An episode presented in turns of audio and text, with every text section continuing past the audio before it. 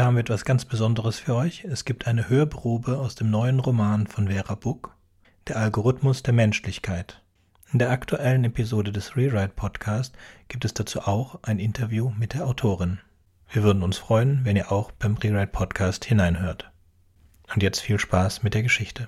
Für eine chronologische Ordnung der Dinge machte es Sinn, mit Maris Geburt im Pygmalion zu beginnen, bei der sie logischerweise dabei gewesen war.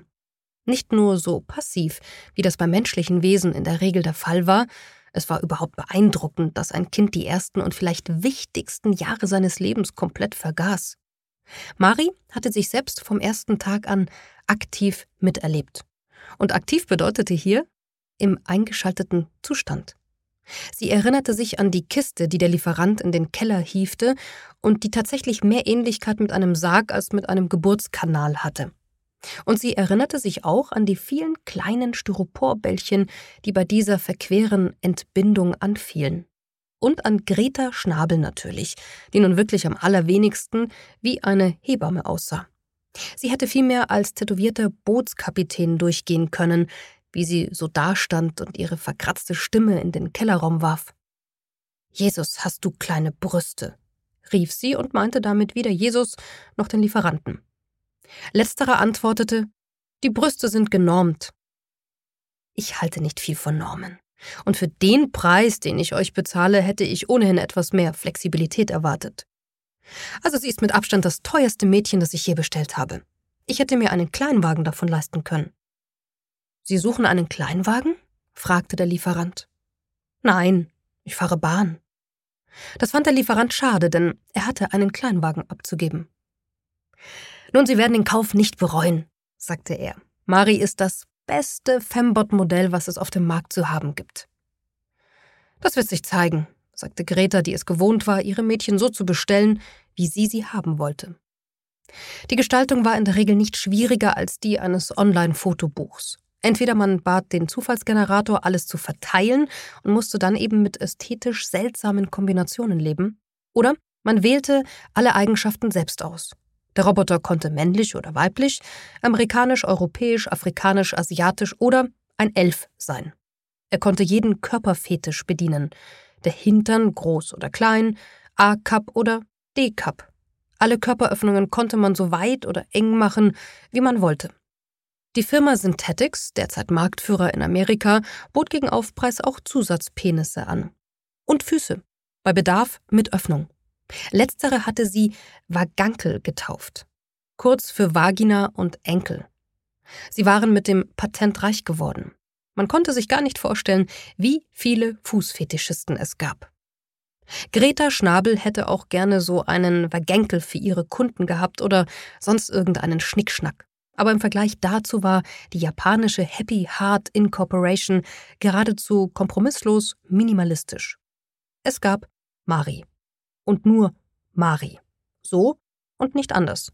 Angeblich war sie nach einem echten Vorbild geschaffen worden und anders als alle anderen Hersteller setzte die Happy Heart Inc. beim Verkauf auf diese Authentizität. Was der Kunde wirklich haben wolle, so die Firma, sei etwas Echtes. Etwas, das sich nach einer richtigen Beziehung anfühle. Eine Frau, die dem Kunden begegnet sein könnte, weil sie im Starbucks zufällig in der Schlange vor ihm gestanden hatte. Eine, die man der Mutter vorstellen könnte. Ein grüner Elf mit spitzen Ohren und Vagina am Knöchel wäre von den Eltern sicher schwer zu erklären.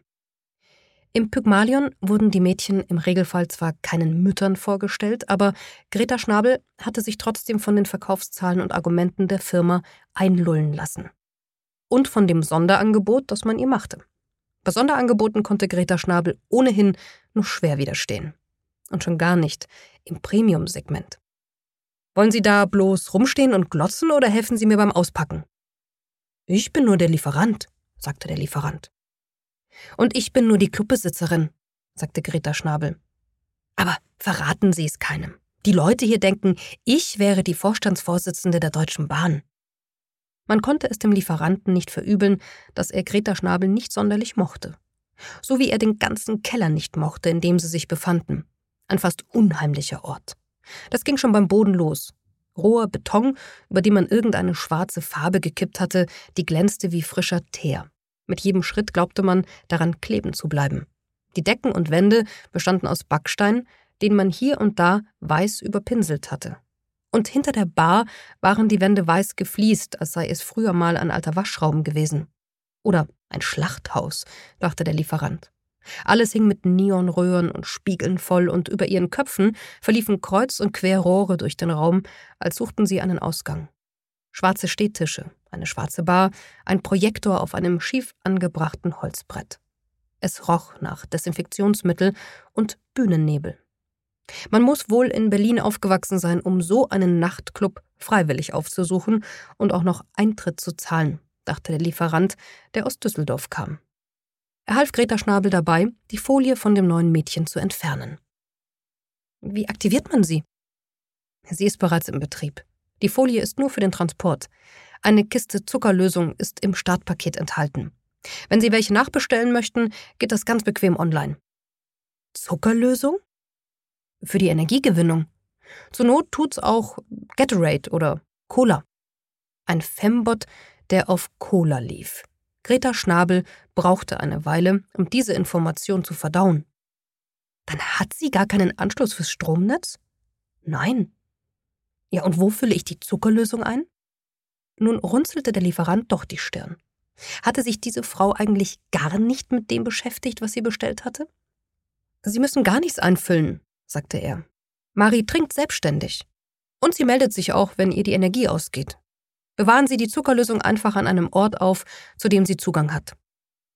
Greta griff in die Kiste. Ist das echt Haar? fragte sie und sprang erschrocken zurück, als Marie sagte Ja und sich den Pony glatt strich. Greta legte sich eine Hand auf die Brust, dorthin, wo ein blauer Bär verblasste.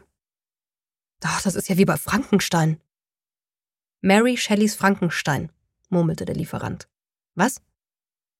Sie können sie nun bitten, aus der Kiste zu steigen. Greta Schnabel trat einen Schritt zurück, als sich ihre Lieferung bewegte. Marie war klein, hatte Sommersprossen, eine kurze, breite Nase, dunkelbraunes Haar und einen Pony, der die Stirn wie ein Linealstrich durchschnitt. Ihre Augen unter den dichten, geraden Brauen waren dunkel und freundlich. Ich wusste nicht, dass wir technisch schon so weit sind, flüsterte Greta, die sonst ein sehr lautes Leben führte. Die Haut sieht auch so echt aus. Haut und Haare sind aus den Zahnfleischzellen von Mäusen gezüchtet. Greta blickte den Lieferanten groß an, die Hand noch immer auf dem Bären. Cola zur Energiegewinnung. Und die Haut aus Zahnfleischzellen. Was hatte sie sich da ins Haus geholt? Der Lieferant zuckte die Schultern. Fragen Sie mich nicht, wie man das macht. Das ist alles in Japan entwickelt worden. Ich bin nur der Lieferant für die deutsche Vertriebsstelle. Mari war inzwischen über den Rand der Kiste gestiegen und machte ihre ersten Schritte durch den Keller. Ihr weißer Kittel erinnerte an ein OP-Hemd und verstärkte das Frankensteinartige an ihr. Aber ihre Bewegungen waren leise, fließend. Wäre man ihr in der U-Bahn begegnet, hätte man sie für einen normalen Menschen gehalten. Oder zumindest fast. Irgendetwas gab es da, das einem zweimal hinsehen ließ. Greta Schnabel, die sich mit Menschen auskannte wie kaum ein anderer, kniff die Augen zusammen und begriff, woran es lag. Die Bewegungen waren zwar geschmeidig, aber nicht zwanglos. Sie waren zu zielgerichtet. Marie hampelte nicht herum, wie normale Menschen es ständig taten. Keine ihrer Gesten, kein Schritt war überflüssig. Zudem ließ sie sich keiner Nationalität zuordnen, vielleicht nicht einmal einem Kontinent. Sie hätte ebenso aus Europa wie aus Asien kommen können, aus Amerika oder Afrika. Und das, obwohl sie eine Haut hatte, die eher weiß als hautfarben war. Ein neuer Weltbewohner, dachte Greta und schrak zum zweiten Mal an diesem Tag zusammen, als der Lieferant sie ansprach. Brauchen Sie mich noch? fragte er. Kaum. Aber nehmen Sie die Kiste und dieses Plastikzeugs bloß mit, sonst steht wieder der ganze Kostümfundus voll mit dem Scheiß und man kommt an nichts ran. Der Lieferant nickte und griff nach der Sackkarre. Tatsächlich hätte er auch Mari gern wieder mitgenommen. Er hatte sie schon an die verschiedensten Kunden ausgeliefert und nicht wenige von denen konnten einem eine Gänsehaut bereiten. Aber dieser Ort schien ihm wirklich das unpassendste neue Zuhause von allen wobei er sich eingestehen musste, dass er seinen Beschützerinstinkt für Marie erst entwickelt hatte, seit er vor drei Monaten Vater einer kleinen Tochter geworden war. Er durfte nicht zu viel in diesen Fembot hineininterpretieren, ermahnte er sich. Mari war kein Mensch, sie war nicht einmal ein Haustier, bei dem man Sorge haben musste, dass man es dem falschen Besitzer überließ. Diese Frau Schnabel war eine Kundin, die für eine Lieferung bezahlt hatte. Und seine Aufgabe als Lieferant war es, diese zu überbringen. Er wandte sich ab und widerstand dem Impuls, zu Mari zu gehen und sie zu umarmen. Dann danke ich Ihnen im Namen des Unternehmens. Sollten Sie Fragen zu Ihrem erstandenen Modell haben oder irgendwelche Probleme, können Sie sich jederzeit an den 24-Stunden-Kundenservice wenden. Es wird empfohlen, alle paar Monate einen Enzym-Check-up zu machen. Die Enzyme braucht sie, um Glucose in elektrische Energie umzuwandeln, fügte er hinzu, weil Greta Schnabel auch das mit Sicherheit nicht nachgelesen hatte. Äh, wie viele Jahre Garantie hat sie denn? fragte Greta. Zehn, sagte der Lieferant steif und ahnte zu Recht das Schlimmste. Sie hörten eine Hörprobe aus dem Roman Der Algorithmus der Menschlichkeit von Vera Buck, gelesen von Sabrina Gander, zur Verfügung gestellt von der Autorin und Sound Never Rest. Das Hörbuch gibt es ab 22. März 2021 überall, wo es Hörbücher gibt.